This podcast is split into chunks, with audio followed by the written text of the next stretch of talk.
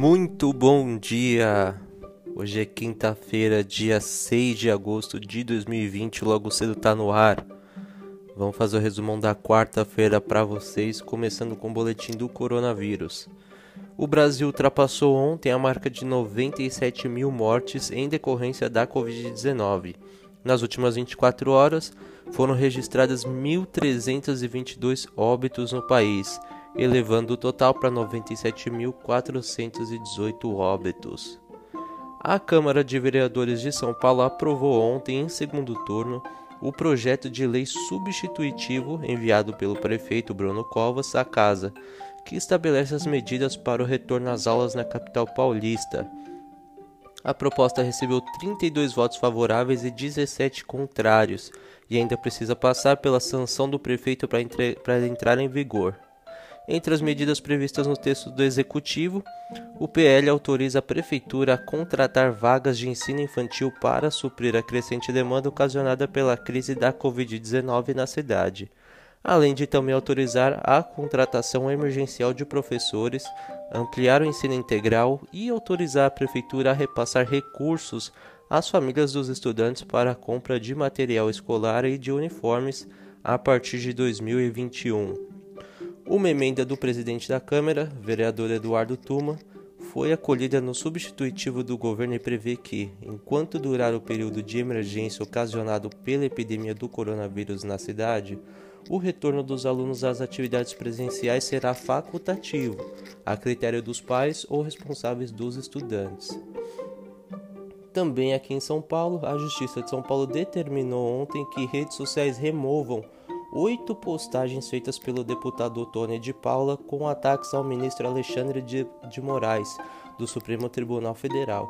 O deputado pediu desculpas, mas afirmou, por meio de nota, que suas falas, aspas, refletem seu direito de expressão. Fecha aspas. A decisão é do juiz do direito Guilherme Madeira Desen, da 44ª Vara Civil de São Paulo, que julga uma ação por danos morais movida pelo ministro contra o parlamentar. Em seu despacho, desenho fixou prazo de 24 horas para que os links sejam excluídos. Caso contrário, será aplicada a multa de 50 mil reais. Para o juiz, a manutenção do conteúdo no ar tem potencial para prejudicar o ministro do Supremo. Uma notícia que abalou ontem o mercado financeiro é que chegou o corte de 0,25 ponto na meta de juros básicos.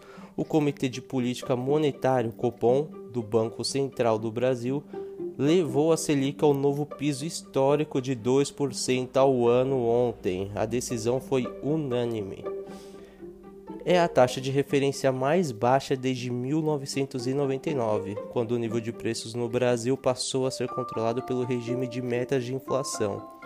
Foi o nono corte consecutivo na rota iniciada em agosto passado, quando a Selic começou a descer do seu então piso histórico de 6,5% ao ano. Nos Estados Unidos, o Twitter anunciou ontem ter bloqueado temporariamente a conta oficial da campanha de reeleição do presidente Donald Trump, devido a um tweet que continha informação equivocada sobre a Covid-19. Na mensagem publicada pela conta @teamtrump, o mandatário afirma que as crianças são, aspas, quase imunes, aspas, à Covid-19, o que viola as regras contra a desinformação na rede social. Pelo mesmo motivo, o Facebook removeu pela primeira vez uma publicação do perfil do presidente dos Estados Unidos. Ou seja, o Twitter e o Facebook aí removeram postagens do Donald Trump porque está relacionada com fake news. O governo do Líbano decidiu também ontem colocar todos os funcionários, funcionários responsáveis pelo porto de Beirute desde 2014 em prisão domiciliar é uma das ações em resposta à explosão do armazém na região portuária da capital do país que aconteceu na terça-feira. O Líbano declarou estado de emergência de duas semanas. Nesse período, a segurança do país fica a cargo do exército. Em entrevista a uma rede local de televisão, o ministro da Saúde, Hamad Hassan, disse que há cerca de 5 mil feridos e ao menos 135 mortes. Uma fatalidade, né? Galera, muito obrigado pela audiência de vocês. Vou passar a bola para o Cauê. Tenham todos um bom dia e até mais.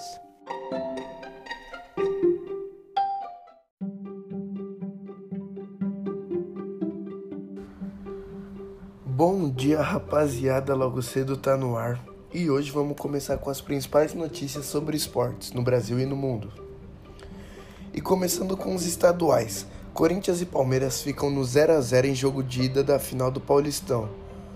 Um, uma partida truncada e com poucas chances em Itaquera e tem um placar até que justo. E o título será decidido no sábado no Allianz Parque. E o Grenal? Ah, o Grenal deu o que falar, hein? Em clássico de dois expulsos, Grêmio vence Internacional e é campeão do segundo turno do Gauchão. Lembrando que agora o Grêmio irá disputar a final contra o Caxias, que foi campeão do primeiro turno. E no final da partida, Everton Cebolinha chora e se despede do Grêmio. Não nasci gremista, mas vou levar para o resto da, da minha vida, diz craque. Vai deixar saudades, hein? Já em Minas, Atlético Mineiro atropela a América com golaço de Marrone e vai à final do Campeonato Mineiro. E com esse resultado, o Galo avança à final do Campeonato Mineiro. Irá enfrentar na decisão Tombense, que passou pela Caldense na outra semifinal. Atlético vira com dois gols no fim e conquista o tricampeonato sobre o Curitiba, outro clássico que deu muito que falar, hein? E nos pênaltis, Salgueiro vence o Santa Cruz e conquista o título do campeonato pernambucano.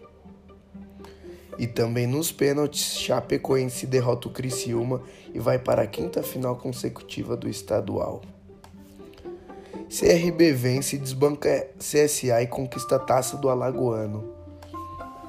Tá dando o que falar, hein? Isso, e na Baixada o negócio não anda muito bem. Hein? Santos demite Gesualdo Ferreira. Português não resiste à eliminação precoce no Paulistão e deixa o clube após 15 jogos. Será que é técnico? Esse foi mais um giro de notícias com Cauê Isaac. Tenham um bom dia.